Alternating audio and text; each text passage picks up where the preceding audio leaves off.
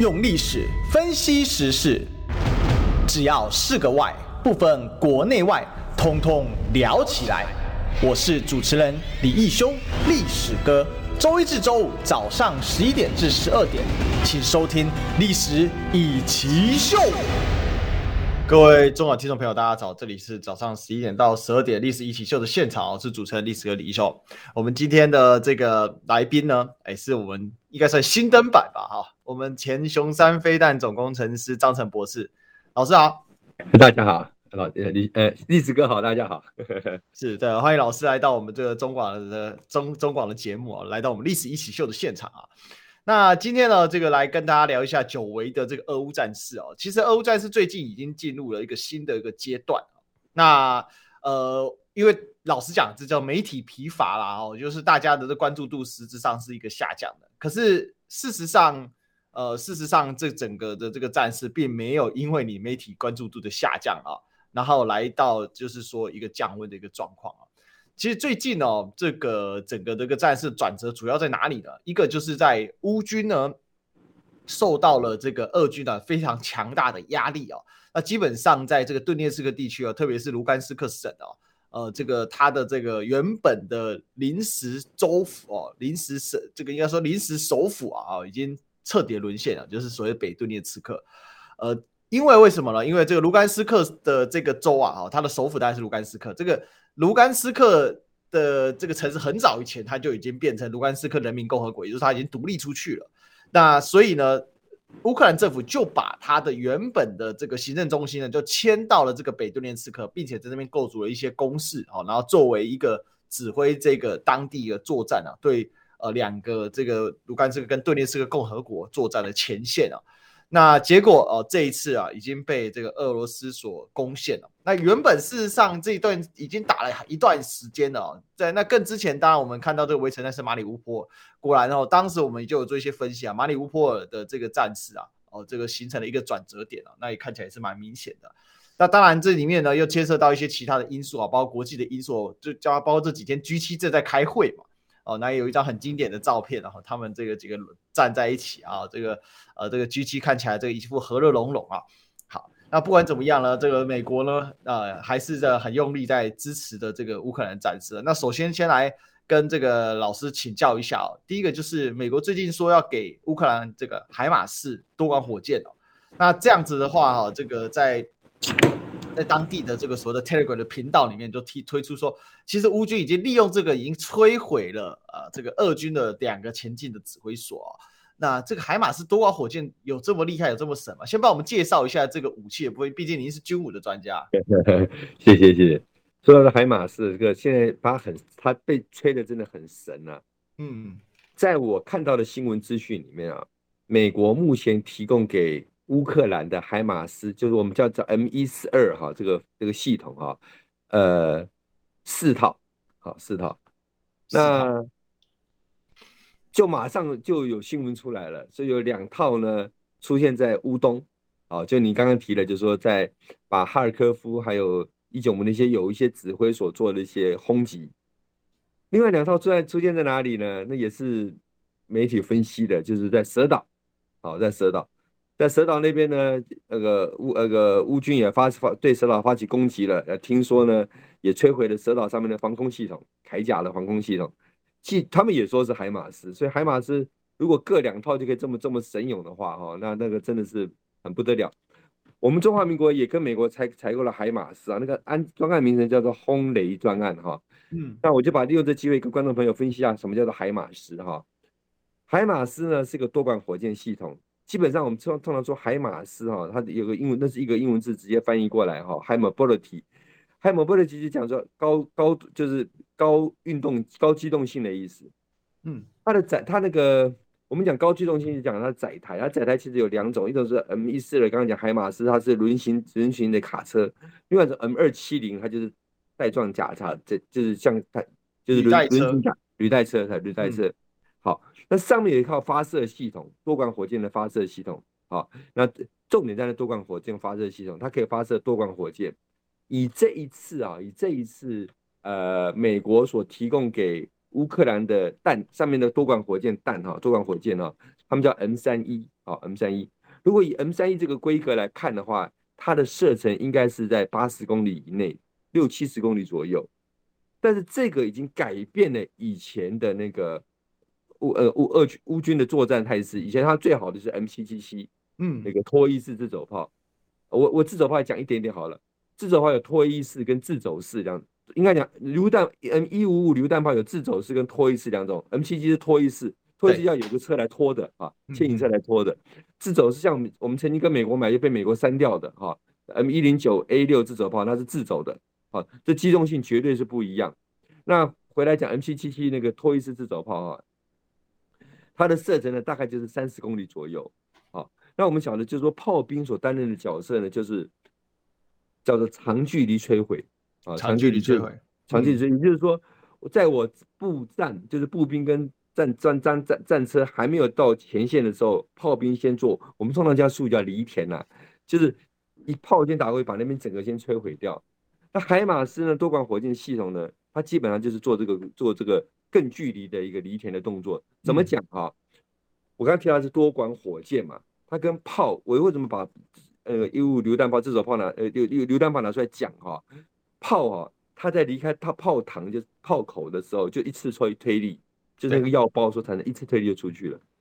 火箭弹跟炮就是不一样，不一样在哪里呢？火箭弹持续有推力。嗯，啊，持续有推力，也就是说，它的射程之所以可以比较远的原因，因为它持续有持续有推力。好，那我们台湾很多人，很多老百姓很兴奋啊，说我们跟美国买到呃海马斯的火箭弹呃，火箭炮，射程三百公里，哇，好兴奋了啊！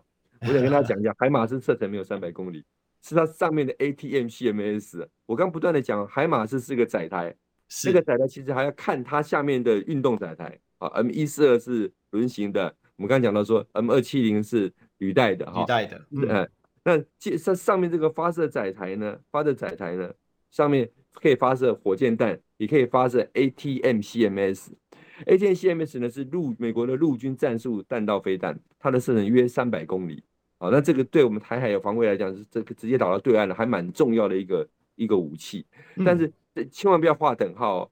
不是海马斯就可以打三百公里，这个我想跟大家讲讲，海马斯打不到三百公里。就老师的意思，其实就是说，这个海马斯它本身是那个载台，就是它不管它是轮型的或者履带型，它就是拿来架设发射飞弹，就有点像我们在射冲天炮一样。冲天炮射多远是冲天炮本身它的能力，对对对。但是你用什么发射冲天炮哦，那是另外一回事。那假设你今天拿的是。啤酒瓶发射冲天炮，还是你拿的是玻璃瓶发射冲天炮？那 你看你怎么架啊、哦？那这你怎么架就怎么用。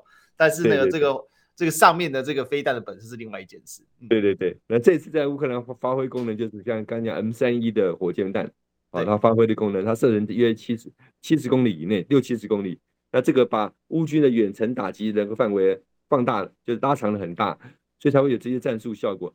那他刚刚历史哥有提到一件事情，他达到了所谓他。乌军所讲的，乌乌克兰讲的，达到了所谓的指挥部。哎，这个按照乌克兰所放的，刚刚那那历史哥放了一个影片，我我觉得那个影片蛮蛮不错的哈。我为什么特别讲这件事情？因为哈，那叫做精准打击。嗯，精准打击是一般炮兵做不到的。好，可是呢，海马斯就是所发射的 M 三一的火箭弹却做到了。这代表什么意思呢？这种火箭弹上面呢是有某种程度飞飞弹的功能在里面，有导引在里面。好那给它精精确的目坐坐标位置，它可以导引它的飞弹，就是火箭弹，哦，往那个它所要规定的位期望的位置打，啊，这很精，都是大概都是精准打击。这个跟那个跟那个一般炮兵所造的一个面杀伤是不太一样，它很精准的是某一个目标物，啊，大家可以看是某个目标物，然后打在那个目标物上，那精准打击。而且这张影这个无人机拍的是非常的厉害的是，它在还没有发动攻击前先去拍，然后就在那边等着那个。海马斯来攻击，好，然后精准打击到一个目标，表示这个这个乌克兰在这方面呢，无人机定位跟那个海马斯的精准打击都发挥功能了。嗯，那这个会不会扭转战局？我们可以后面再再来可以再聊一聊。嗯哼哼，所以其实这个如果您现在有把这个 YouTube 打开的话，各位听众朋友，那你可以看到我们刚才所展示的这个影片。但是有趣的就在这里，就是说乌克兰之所以要求大量的海马斯，是不是就是希望有这样的效果？我可不可以这么说呢？就是希望有这个效果。就像就像我我我我把我们的公开数据跟大家讲，就是我们跟我刚才讲到陆军有一个叫做呃轰雷专案嘛，嗯、就是我们买那个海马斯飞弹那个整个系统的里面，我们在那轰雷专案在公开资讯里面，他讲的我们买了六十四枚的 ATM CMS，六十四枚很清楚，就六十四枚哈。那也就是说。现在不清楚美军所提供到给乌克兰的 M 三一这种火箭弹是几枚哦？那那个因为媒体上并没有报道，只讲说是四套海马斯，其他技术详详详详细数据没有讲没有讲。那其实现在为什么我讲扭转战局哈？扭转战局，如果我们可以远距精准打击的话，不是浪不是浪费的方式，而精准打击到某一些我要攻击的，像刚刚讲的指挥所，指挥所很重要，补给库很重要。如果这些东西可以做精准打击，甚至如果说有一天看我们看到的是，他海马斯很精准的去摧毁，譬如说俄罗斯的某些阵地，啊，长长射长长长城射击武器阵地，因为俄罗斯的武器射程范围没有到六七十公里，可是海马斯可以打六七十公里，嗯，那换句话说，俄罗斯为了前进，他可能要进行到三四十公里的地方做所谓的炮兵的，我们讲犁田，对，可是这他这个俄罗斯的炮。离不到海马斯，可是海马斯打得到俄罗斯，那俄罗斯的炮就会摧毁掉了。所以有可能这个这个武器到了战场上，可以开始慢慢扭转战局，也是有原因。那你刚刚提到说，那个乌克兰要五百套，要三百套，呃，三百二加三百套。我我我刚刚特别查一下，我们中华民国买了半天，也只买了四十套啊。三百套是个超级大的数量，它其实，所以它这个喊三百套是故意喊的很高，还是说他真的认为三百套？有它的实战的意义，三真的有，你真的有三百套。我刚刚提到一点，就是它，因为它是个远距打击的一个武器，嗯、就是它跟俄罗斯的现现有，俄罗斯不是没有海马斯等级嘛，应该讲不是没有 M 三一这种火箭弹，他们现在没还没还没拿来用。好，嗯、哼哼哼，那以现阶段来讲，俄罗斯还没有把他们的武器拿来用的情形之下，乌克兰先拿来用了，那对俄罗斯来讲，在战场上的劣势就出现了。对，啊，好。那我们为为什么讲说这三百套它到底是有没有叫喊太高哈？其实我们注意看了，呃，整个现在俄乌战局哈的所谓的前线是非常长的。对，从我们就从伊久姆开始看好了，一路到那个奥呃奥德萨，奥德还没有就应该讲赫尔松到赫尔松，这前线是非常长的。嗯，那这些前线俄现在俄军是守势哦，乌军是攻势。大家知道攻势跟守势之间。三比一才才才可以攻得下来，好、嗯好，这么长的倍而攻之嘛，十倍守之啊，没错没错，孙子兵法说的，好，至少三倍，好，所以这么长的一个战线在那个地方，对乌克兰来讲，他如果要所谓发射发动所谓反攻的话，他如果没有这种远距精准打击武器，他是很困难，所以他大概就用除一除算一算，现在俄罗斯的守备攻势有多少，他大概需要多少，应该是这样算出来的，但我还是觉得有点。满满天喊价的感觉，是确实。这个刚才老师有提到说，这个在这么多海马斯啊，当然也许有它可以真的反攻击，但是问题是这个数量已经远远超过正常的合理的范围。为什么？因为能够提供就这么多嘛。那另外，当然你自己有没有办法啊、去提？你自己有没有办法操作这么多台？那也是一回事。那再来，当然最近哦，这个最主要的新闻哦，就是倒不是说呃这个。海马斯到底摧毁多少？因为事实上，如果只有四套哦，或者是十套，我想要真正改变战局并不容易了。还有老师刚才也提到说，俄军也有相应的武器啊。那当然，你这一次先放哦，先发制人，可能也许抓得到。但是等到人家做了防备，你的无人机有办法飞到自己来吗？哦，就其实最近俄乌战事当中一个关键啊，大家很多在讨论啊，就是所谓的。呃，俄军改变了战法。自从拿下了马里乌波尔之后呢，这个俄军在整个作战方面的战法改变了。这个现在他这个战争的一个方式啊，跟一开始啊第一阶段有很大的一个不一样，很多人都在讨论哦。那当然这边就来请教一下老师哦，您自己看啊，第一阶段这种快速奇袭啊，结果最后似乎是没有未见成效，哈，甚至是一个呃失败的一个状况。可是第二阶段开始啊，看起来这个俄国用这种缓慢的鲸吞蚕食的方式啊，这个土地啊，慢慢的一直在增加，在扩展哦。那像是到目前为止来说啊，这个卢甘斯克已经基本上已经几乎全境快被拿下。那顿涅茨克的这个部分呢，俄军也开始在往前推进了。你你怎么看第一阶段跟第二阶段这两个战争这个方式这个差异？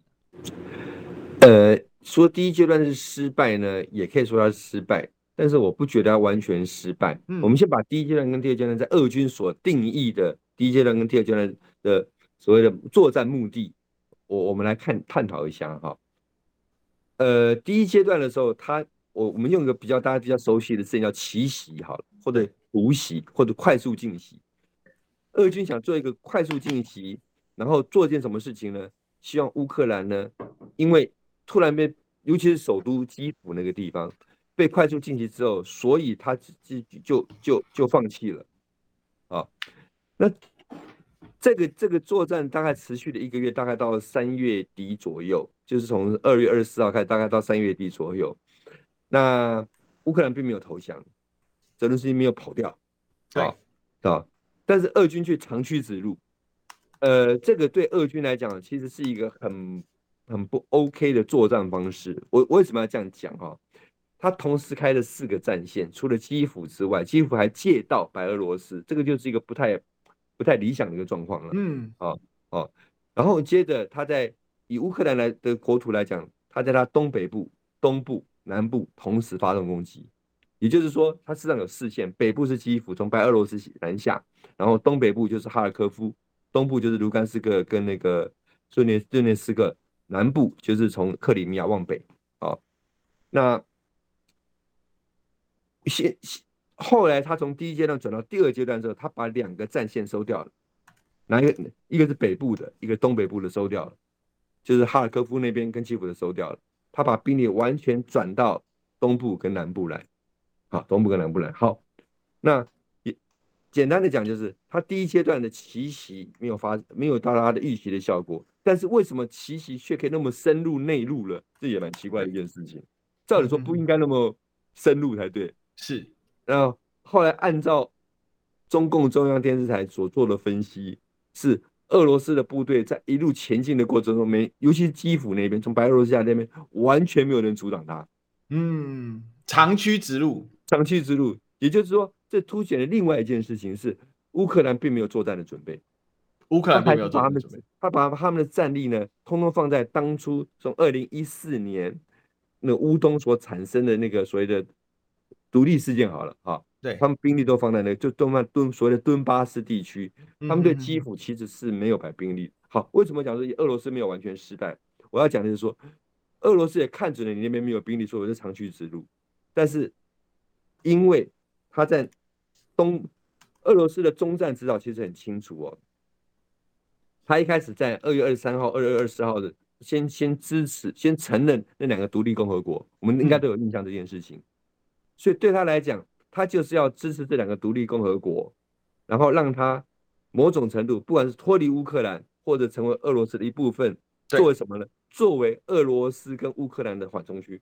嗯哼哼哼，这是他的他的终战目的，所以他在讲的非军事化，他不是讲整个乌克兰非军事化，他要我跟你在两相邻的地方非军事化，他要的是这个，啊，也就是跟我相邻的地方不能加入北约，啊，他要的要的是这个。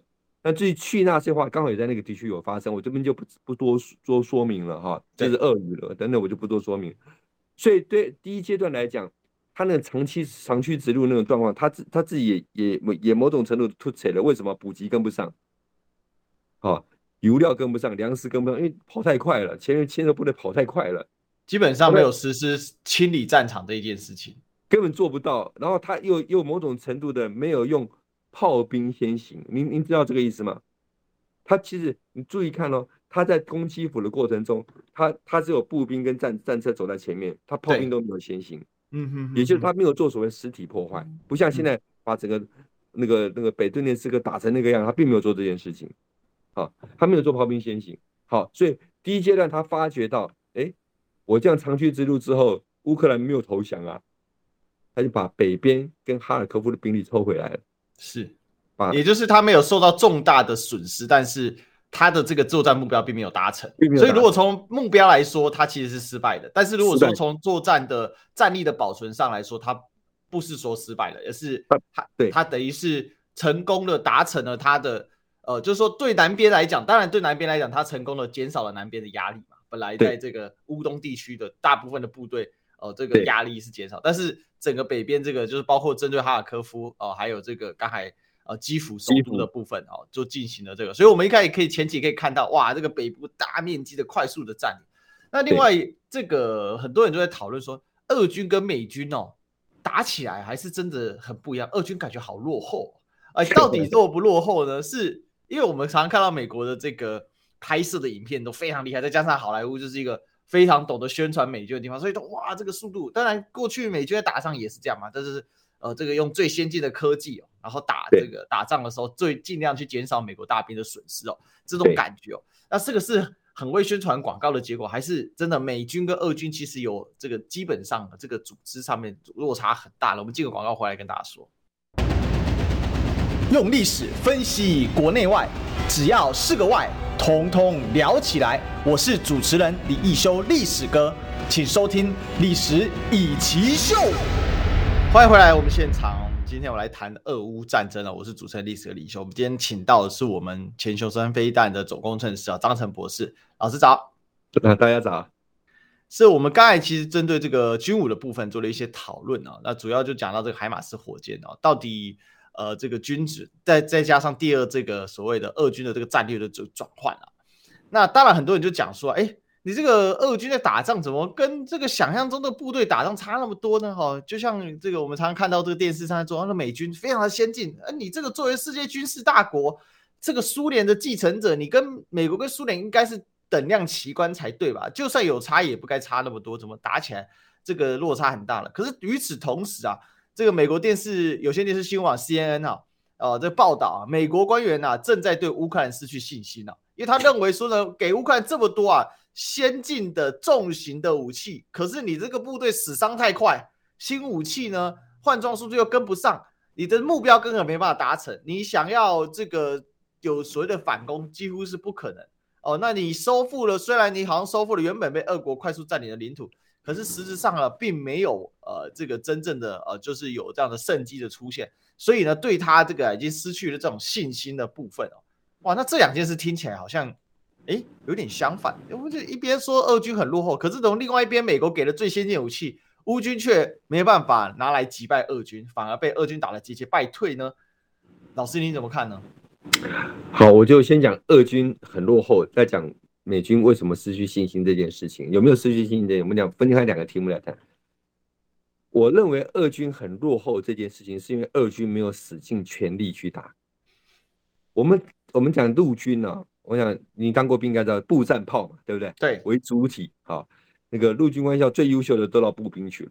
你可以为什么这个样子？因为步兵是收拾战场最重要的一个兵种。没有步兵的确实占领，其实什么都是假的。看卢甘斯北顿涅茨克现在就这个样子嘛。嗯，如果俄军没有真的进城，把它整个收收拾战场的话，其实就是没有打完。那为什么需要战呢？因为在前线，尤其是攻击方啊，如果没有战车的掩护的话，步兵是非常脆弱的，一颗子弹就解决的事情了。对对对对，因为守方一定可以有各种掩体啊什么的哈。嗯，好，所以要步战。那为什么还要炮呢？刚刚我们讲海马斯，就是海马斯是炮兵的一种武器，它是个远距投掷的武器。所以，我们刚刚讲的犁田，所以正规的步战炮协同作战什么样子呢？是炮兵先轰，然后步战前行，可以理解吧？我们讲这炮兵不是没有，现在没有到什么 M 快 M 七七七这么就先进，至少十公里，也就是说，炮兵在十公里之前先轰出去，然后轰犁完田之后。步战在往前走，而且是战车掩护的步兵往前走的。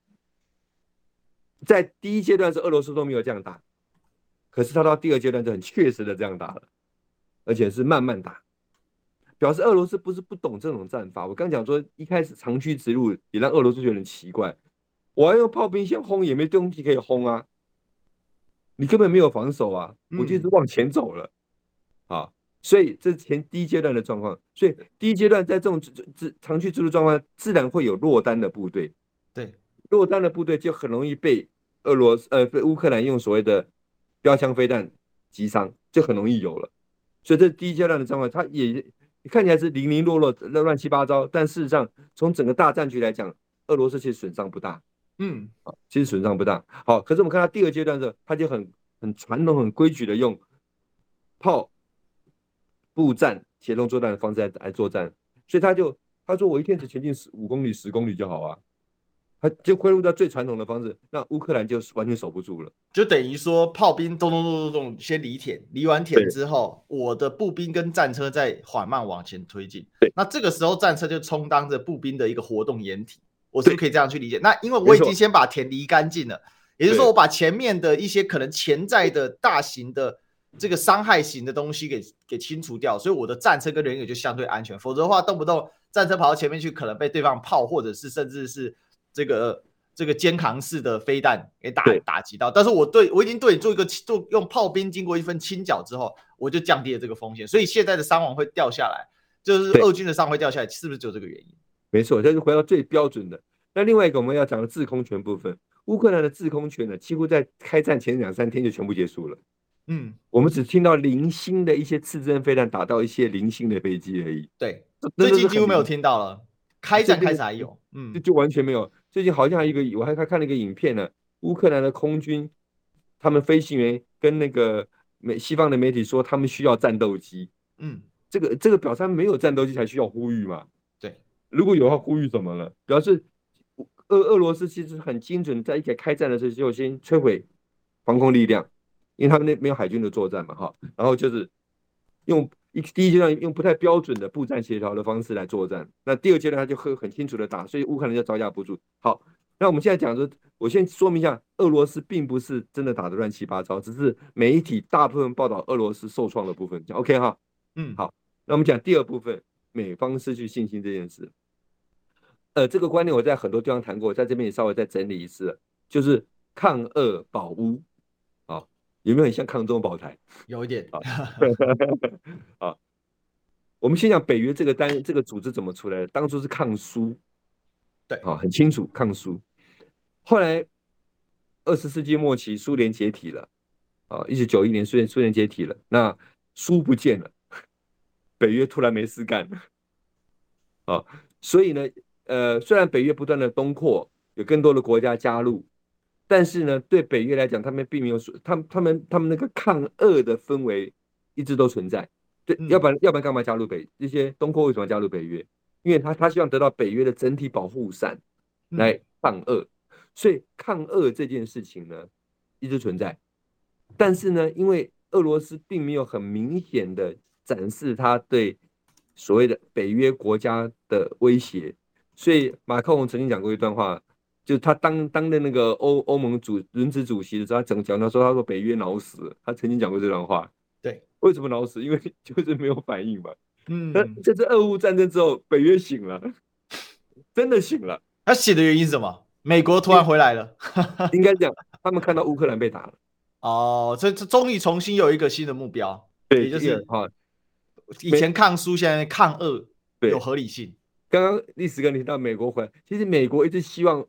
北约不要脑死，嗯，但是北约就是因为没有没有没有没有威胁哈，没有没有没有威胁，所以他们就是慢慢的慢慢的一直萎缩。哎，最近哎醒来了，所以整个北约抗俄的氛围是绝对确定的。我想这点大家有要有共识哈，就是没问题。最近现在北约正在开高峰会哈，那可是保苏这件事，保乌这件事情哈，大家没有共识。嗯，好，第一个原因当然，乌克兰又不是北约成员国，我干嘛保？干嘛保他？就我今天讲，我们讲现在整个欧洲北约国家，它大概就分成两组人，一组人是很认真保乌的，一组人是不认真保乌的。哪一组认真保乌？英美波兰波波罗的海三小国认真保乌，剩下国家都是有在保乌。我这样讲应该听分得出来了吧？嗯哼，有在保护，但是没有那么那么努力在保护。其实保护这件事情呢，大家并没有什么共识。尤其是当战争拖久之后，通膨所影响的国内压力的时候，对，我干嘛保护啊？好，我干嘛保护？所以我们看最近那个 G7 所发发布的所谓的共同声明里面，对于俄罗斯用能源战跟跟粮食、粮食跟能源作为作为战略物资来做做战争进行，他们是有谴责的。这个的另外一面代表什么意思？代表这个造成他们问题了，不然干嘛谴责？如果你今天很够，你谴责什么吗？对，好，所以保屋这件事情大家并没有共识。那我刚才讲说，基本上分两两类嘛，一个是认真保屋，一个一个是有在保屋的。嗯，好，认真保屋就是英美跟波兰还有波罗的海几个小国，这是认真保屋。所以最近立陶宛不是说他要切要执行欧盟的决议，切断那个飞地的什么什么交通运输，就是加里宁格勒，就是俄国俄国在苏联时代哦，他因为拿下了这个。德国的东普鲁士啊，对，那这个东普鲁士的位置呢，就在今天的波兰的北部，然后在今天立陶宛的西边哦，这个地方是一个类似三角形的存在，它在这个波罗的海的沿岸，但是因为呢，本来是苏联呃是一起的，就波罗的海三国是一起，但后来因为波罗的海波罗的海三小国独立出去了，所以这个地方呢就被切断了，也就是说它留下来啊，但这个地方很重要，因为俄国的波罗的海舰队的其中一个基地就在这边啊，尤其那边是那边不会结结冰，对，哦，这是一个不动港。哦，这个位置位置是非常非常的太重要了，对对对对。嗯、好，那我我是用用立陶宛的反应让大家更了解说，哎，其实这个保乌认真是有原因的啊。对，好。那可是战争降下来之后呢，我刚提到通膨的影响，好，通膨的影响，所以很多有在保乌的国家越来越不保护了。我这样讲应该听得懂哈。嗯，力道就慢慢慢慢慢慢降低了。啊，那那我其实我就很好奇，美国会不会降低？对为为什么会会好奇这件事情？因为英国到现在目前为止没有降低，哦，他还说我要继续提供武器，我要帮你们帮乌克兰训练部队，还在还是很努力在做。哎，可是这篇报道出来，如果美国也发现到乌克兰，我现在对乌克兰的投资，军事上的投资没办法让乌克兰发挥我想预期的效果的时候，其实美国是有可能犹豫的。对，好，没任何人都会讲 CP 值嘛，对不对？啊、嗯。美国是可能犹豫的，所以当那篇报道出来的时候，其实他讲的对我来看都是事实真相，嗯，都是怎么讲呢？比如说那个这些武器，我我我讲个我我忘了确实数据，我讲个些大概概念给大家听。美国到底提供给乌克兰多少标枪飞弹？标枪打坦克的，可是到底打掉多少坦克？啊，那个数字好像蛮悬殊的。嗯，好像大概是一比四、一比五，就是我提供你五个标枪飞弹，你要打掉一坦一条坦克。可标枪飞弹是我在你你你的直播提有介绍过标枪飞弹嘛？哈，嗯，那是个很棒的一个武器啊。对对，照理说不应该效能那么高吧？如果是一比四、一比五，就是打了四枚才打到一个一个坦克，打了五枚才打到一个，那个有点太离谱了。嗯，所以甚至外面有在谣传说，因为乌克兰在战争前就是一个腐败的国家，对他贪污是欧洲第一名的，对，然后。也是一个军火黑市的国家，所以有人在想说，那些标枪会弹是不是到黑市去了？到底是不是真的在战场上？也有人怀疑这件事情。好，这件事情美军也会怀疑，美国也会怀疑啊，所以才会出现那边报道，美国在怀疑，到底乌克兰，你这些人能不能真的把这些武器发挥到我期待的功能，达到拖垮俄罗斯的目标？所以美国现在也开始怀疑了。嗯，好，那。如果这篇报道是属实，是从美国的角度出来的话，那我刚刚讲抗俄保乌，抗俄大家都在抗保乌的动力，如果连美国都开始减弱的话，那后面的就是只剩下英国带头了。啊，那英国其实它在这个军事的财力上面并没有美国那么强大。啊，那后面的发展就要好好观察一下了。就俄乌战争会怎么发展，就要好好观察一下了。其实我稍微总结一下老师意思，就是说抗俄可以保乌吗？你抗了俄就能保住乌吧？那保乌当然有很多的一个方式啊。那抗俄把俄罗斯给干掉，那乌克兰也许安全了。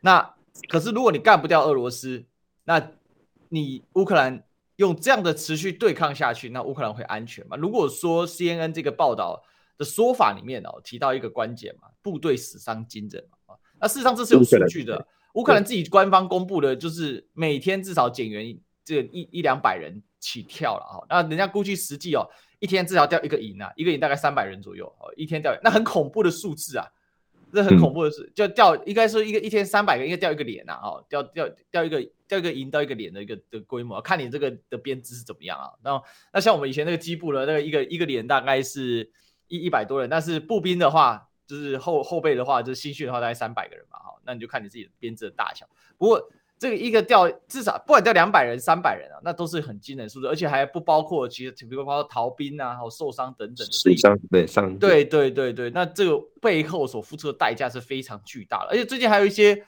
这个消息嘛，包括大家听起来很荒谬，但是此时此刻真正发生在乌克兰基辅的一个事情。最近这个乌克兰的官方在基辅做这个扫毒啊，在夜店里面扫毒啊，嗯、那结果就抓到很多啊，十六到十八岁的年轻人吸毒，几百个，两百多个，快三百个。乌克兰判决是什么呢？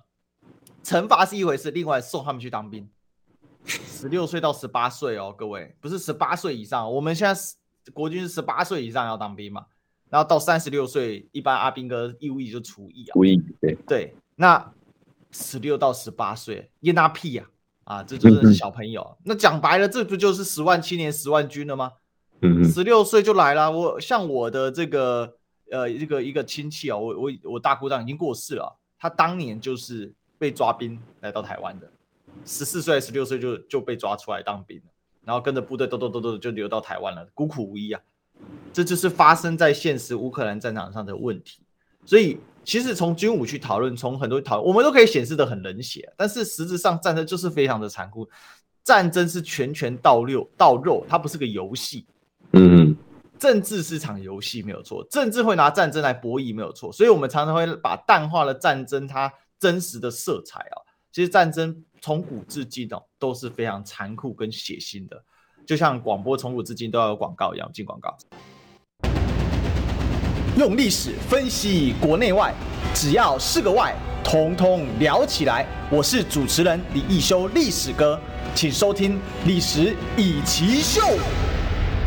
各位听众朋友，大家好，这里是历史一起秀现场，我是主持人历史哥李修。我们今天来谈啊，这个俄乌战事啊，这个进入第二阶段，很久没有谈了，但是呢，要谈就要请专家来谈。我们请的是今天是我们前雄三飞弹的总工程师哦，张成老师哦，老师早，大家早。是，我想这个我刚才其实谈到一个关键问题了，抗恶能够保乌吗？哦，那当然，现在的关键就是说，那不抗恶能保乌吗？哦，这 这两派永远都来拉扯了哈。哦那当然，我觉得这牵扯到几个关键哦。等我们等下来请教一下老师哦。现在的现阶段，连美国自己 CNN 这民主党，其实基本等于民主党关美了吧？哈，他都已经放出这种风声。我们知道美国政治是这样啊，它是一个呃，它也是一个非常有这种秀的，它的这种秀的那种宫廷色彩啊，跟日本的政局，跟中国的政局哦。然后跟跟这个就是不一样的模式，不过他们很喜欢用这个媒体去 leak 一些事情出来，有这些媒体先透露风声，呃，那那看他放在什么时候。那他现在当然就是说乌克兰这个伤亡太严重了，你保护不了自己哦。但这背后还有一些不一样的一些军武啊的一些这个问题啊。但整体来讲啊，就说这现在是两套逻辑在跑，抗俄能不能保乌？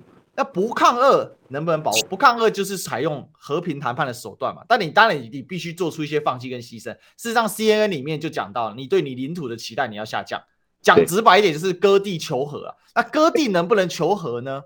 啊，那就很多人去讨论嘛。那当年这个就会拿二战的例子出来说，那你当时波兰你衰尽了，然后你牺牲了捷克，你牺牲了捷克斯洛伐克，哦，人家说只要苏台德去，最后把捷克灭亡了。你说？以这个波兰哦入侵之后，呃，你这个就做一些保证，在最后波兰也灭亡了，那没办法保啊，所以你一定要干到底啊。可是显以见得哦，那你要直，要么你就直接干。可是问题是，美国是绝对不介入，这已经说过好多好多次，核大国之间是不对打的。所以现在两套逻辑在在在跑，抗俄能不能保护？那不抗俄能不能保护？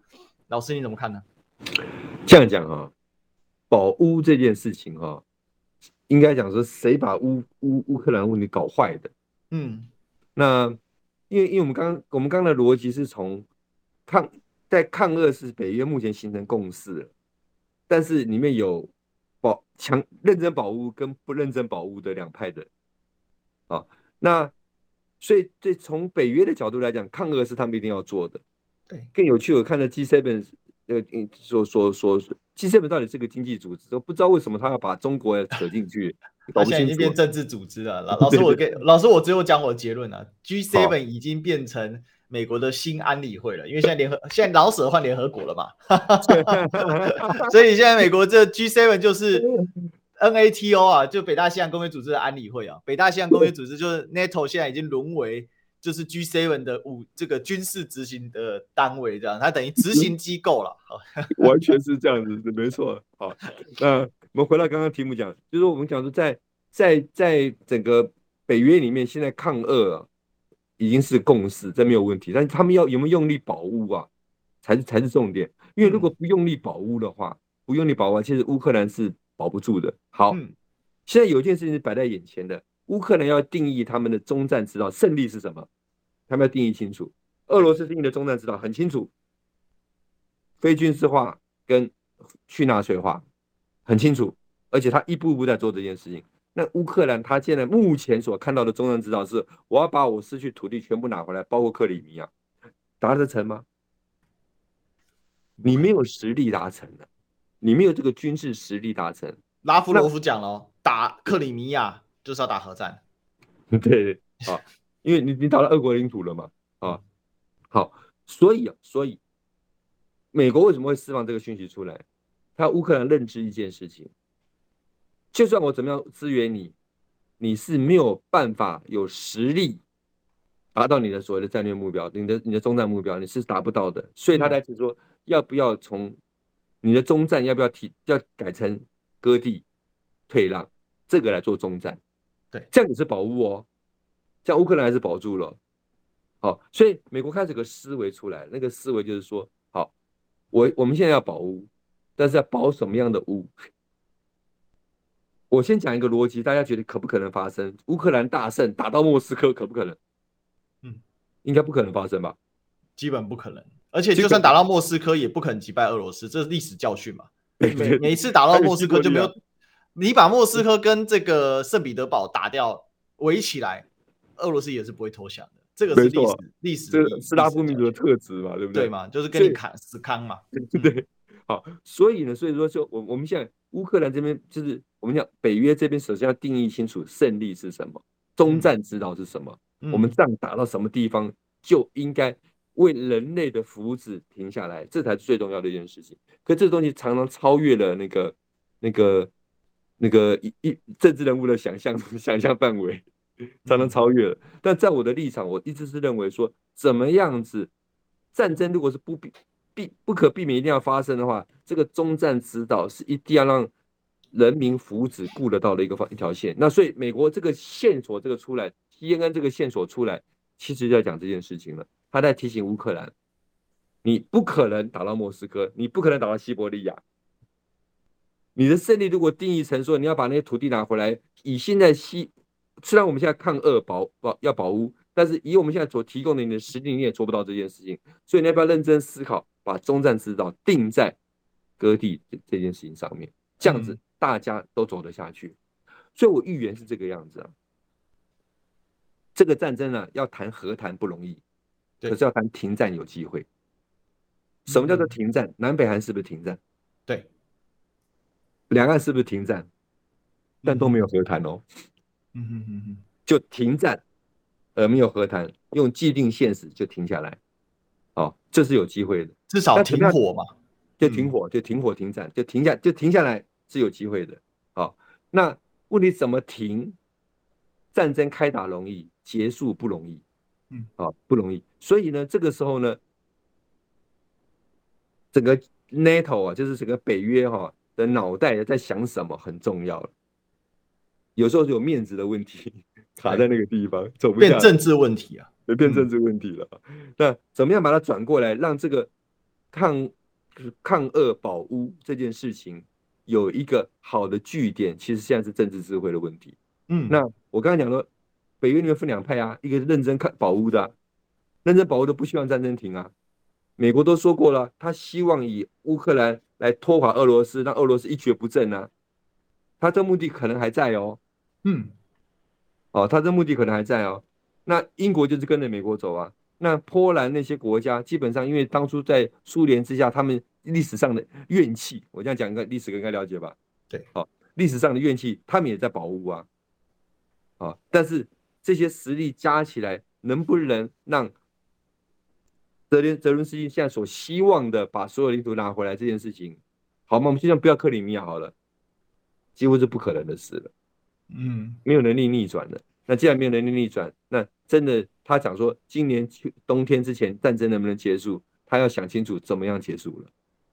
所以其实关键还是在于政治上的问题嘛。你军事的形势已经到了一个呃相对难以逆转的状况，那其实军队，我觉得是这个样子啊，就是说打得越慢，你拿回来越慢，这历史都是这样的。他现在每天打五公里、五公里、五公里，他基本是把你所有的树清掉。那就回回过来问嘛，乌克兰在二战区里面有没有游击队？这是这是很好的问题啊。目前看起来几乎是没有，嗯、没有，对啊，对，那因为就等于你完全被清空了，你等于是被人家打成白地，打成白地的意思就是说，你所有的设施军事全部被摧毁，可是人家是实时的一一寸一寸的慢慢推进去，所以这个战争真的是打得非常的残酷。那呃，我我觉得这这种常常是这样子啊，他们在那边开会，我有时候看到像 G 七。那这几个这边搂在一起啊，然后 那种感觉哦，其实蛮糟糕的哦。这种突然让我想到一八一五年这个奥地利首相梅特涅在维也纳所召开的维也纳会议哦，这影响世界非常非常重大，有大国协调，欧洲协调从那个时候开始的，经过了经过了两百年，一八一五到现在两百两百多年了，结果这世界的格局还是一群嘻嘻哈哈的上层的统治者在那边嬉笑怒骂。那死伤了还是那些老百姓，蛮这蛮悲哀的了。哦，这个蛮悲哀的，就是维也纳会议最终造成是欧洲没有大战事，但是世界各地打仗还是打不停。